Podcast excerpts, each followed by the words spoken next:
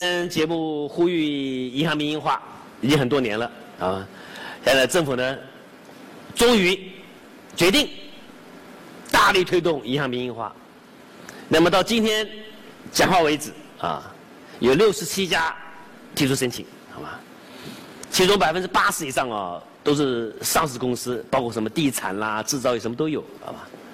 那么看起来啊，是一个欣欣向荣的市场，好吗？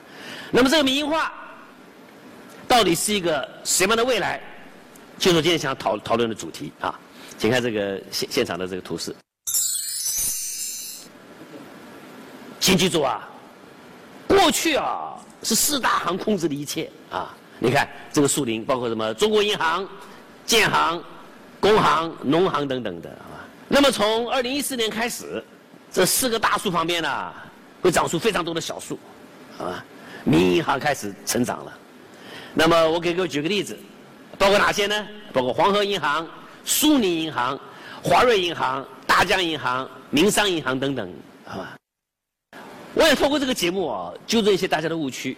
也给我们政府啊提供一些新的思维。当然，观众朋友大家要了解，民营的未来是什么？请看这个图。如果你真的认为这些民营银行啊将来会像四大国有行一样啊变得这么庞大，对他们造成极大的竞争压力，我告诉你是绝不可能的。什么？这是个泡沫一场啊！请看泡沫。这个泡沫啊，终究是要泡爆爆破的，好吗？民营行啊，前途啊是非常艰辛的，好吗？那么给你举个例子哈。其实我很怀疑，你六十七家申请者，你真的想办银行吗？啊？还是你看上了银行的高额利润？举例，二零一三年的上半年，十六家上市银行的利润就占到了所有 A 股上市公司的百分之五十六。银行利润这么高啊？啊？那我想告诉各位，做银行啊是非常非常的艰难的。那我给各位举个例子啊，再看个数据。银行越大，风险越大。举例，二零一三年年底爆发的温州银行危机，各位都记得吧？最后发现，建行跟招商行啊，它的坏账比例呢超过百分之十，是。表现最差的银行，那么国有银行的平均呢，坏账率是百分之五点三四，股份制银行呢百分之五，那么小的城商行呢只有百分之一点六五，好吗？银行越大风险越大，各位知道吗？越不抗金融危机啊！再看看美国，金融海啸期间，如果你的资产银行资产大于一百亿美元的，啊，你的倒闭比例是百分之十六点八，最高。如果是在十亿到一百亿美元之间的中型银行，倒闭的比例是百分之十；如果是十亿美元以下的小银行呢，这个倒闭的比例呢是最低的，只有百分之四点一。而且这些银行啊，包括温州市的银行也好，或者美国银行好，人家是专业化的银行哎，你越大都越难做，何况这六十七家还非常不专业啊，都是一些非金融体系的上市公司来办的这个银行。你在这么不专业情况之下，你想盲目做大？那我告诉你，民营银行马上面临四大冲击、四大风险，好吧？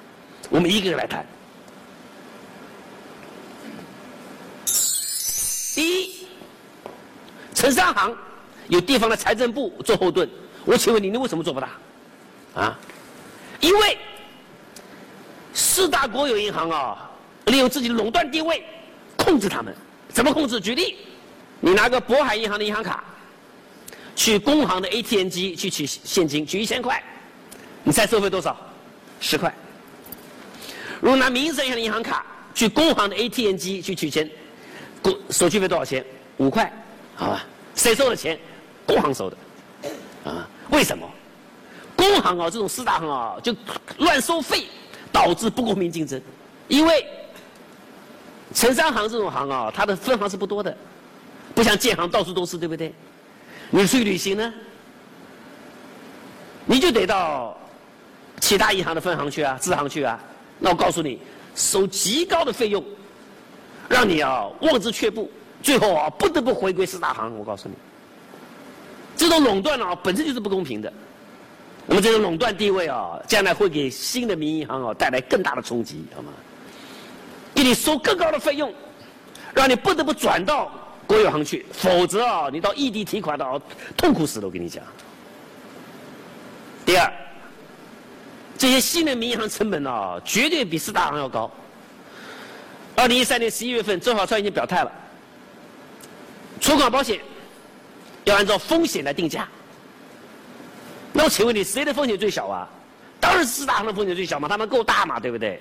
因此，银行家杂志这么建议的：四大行保险费率百分之零点零五，股份制银行百分之零点零八，农这个农信社跟城商行呢百分之零点一二。那这六十七家民营民营银行呢？我告诉你，搞不更高，说不定啊，百分之零点二五都可能，好吧？所以一开始啊，你就已经处于一个不利的局面。为什么？因为你民营银行啊，开办的时候你风险非常大，你更容易倒闭，所以你交的费用会更高，好吧？第三，钱荒将成为常态呀。你千万不要以为各个民银行很很容易很容易去银行拆借到钱，那是过去的事了。一三年六月二十号，第一次钱荒爆发，当天最高拆借利率超过百分之三十，七天期的拆借利率呢百分之十一。十二十一号再爆发第二次钱荒，啊，七天期的拆借利率百分之八点八，这个是常态耶。而且二零一二年银行间。拆借资金成本呢是百分之二点五几，到了二零一三年呢变成百分之四点一二，什么意思啊？代表资金成本越来越高啊！这是民营银行你必须面临的一个一个困境哦。第四，低息揽出将成为历史，民营银行你千万不要认为我们可以吸收大量活期存款，付极低的利息。你可以哦廉价的使用这笔资金，那是过去的，实际上是不可能了，好吗？举例，工行，二零一三年，啊，活期存款六点八万亿，这个和前一年相比啊，它的增长率已经跌了一半了。六点八万亿，你猜一下，工行付了多少利息？付了两百三十九亿的利息，因此该行的利润呢，高达两千三百八十七个亿。好，可是我告诉各位，我们节目做过余额宝，是不是？咱们搞了个天弘基金，对不对？啊，你只要钱回到余额宝，就给你百分之五的利息，好吗？一天也给你，啊，连息百分之五了。反正你存一天，我给你利息。这个将来就是四大行以及所有民营银行的最大的噩梦，你知不知道？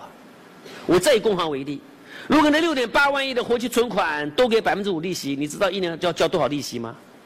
我算了一下，三千四百二十亿的利息啊！你的利润。也不过两千三百八十七亿啊，就来个余额宝给你竞争，工行的利润哦是负一千多亿，我跟你讲，余额宝竞争对象可不限于四大行哦，啊，还给你新的这个所谓六十七家民营银行也来竞争怎么办呢？我告诉你，你呀能不能够维持盈利都是问题，我跟你说，但是有没有好处还是有好处的，啊，既然低息揽出将成为历史，因此存款利率。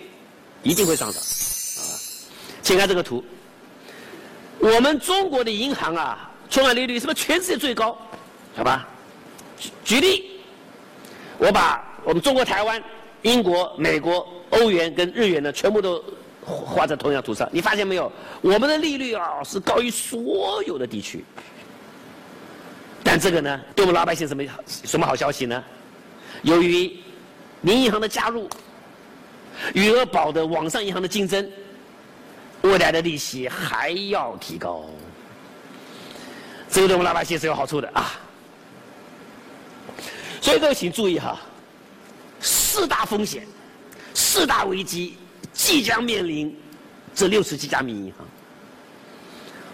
我相信啊，他们可能还没考虑到这个问题，现在他们呢还是一头热，认为说拿到银行之后啊。我觉得有个新的行业，搞个什么什么产融结合，是不是啊？然后可以通过银行呢吸收更低的成本的资金。我告诉，都是历史。这四大风险啊，将使得六十七家民营银行哦陷入前所未有的困难，不倒闭就不错了。我跟你说，哎，你要说，哎，郎教授，你不是鼓励民营银行吗？对，我们中国需要民营银行，但是我们不需要以赚钱为目的的民营银行。我们不需要那种简单的民营银行，认为办了银行就能赚钱，告诉是过去的事了。那民营银行该怎么做啊？浙江台州的泰隆银行啊，可能是一个范本，这才是你应该努力的目标。泰隆银行怎么回事啊？他们是极其极其专业化的银行。我给你举个例子哈，叫做以泰隆银行、台州商业银行以及明泰商业银行这三家银行所构成的叫台州模式啊。他们怎么成功的？这才是六十几家民营企业的最好的样本。他们通过三板斧而成功。第一板斧，你想贷款给谁？你告诉我啊。国企不成吗？啊，最后百分之九十五都是给小微企业的信用贷款，没有抵押的，直接信用贷款，而且呢，老客户三个小时发放贷款，啊，新客户三天发放贷款，而且是不同的人、不同的利率、不同的时间，你敢做吗？第二板斧，客户经理和客户是形成一个生命共同体，什么意思啊？客户经理不是坐在办公室看报表哎，而是干嘛？而是去你的面摊数数你今天洗了多洗了个多少洗了多少碗，懂吗？你洗了一百个碗，代表你卖了一百碗面，理解我意思吧？然后呢，到小卖铺怎么办呢？打开冰箱看看，你今天放的这个果汁啊，跟昨天是不是一样的啊？一样的话，代表你什么都没卖出去，理不理不理解啊？或者是看看你这个收音机里面有多多少钱，看流水账，两个小时来一次，看流水账对不对？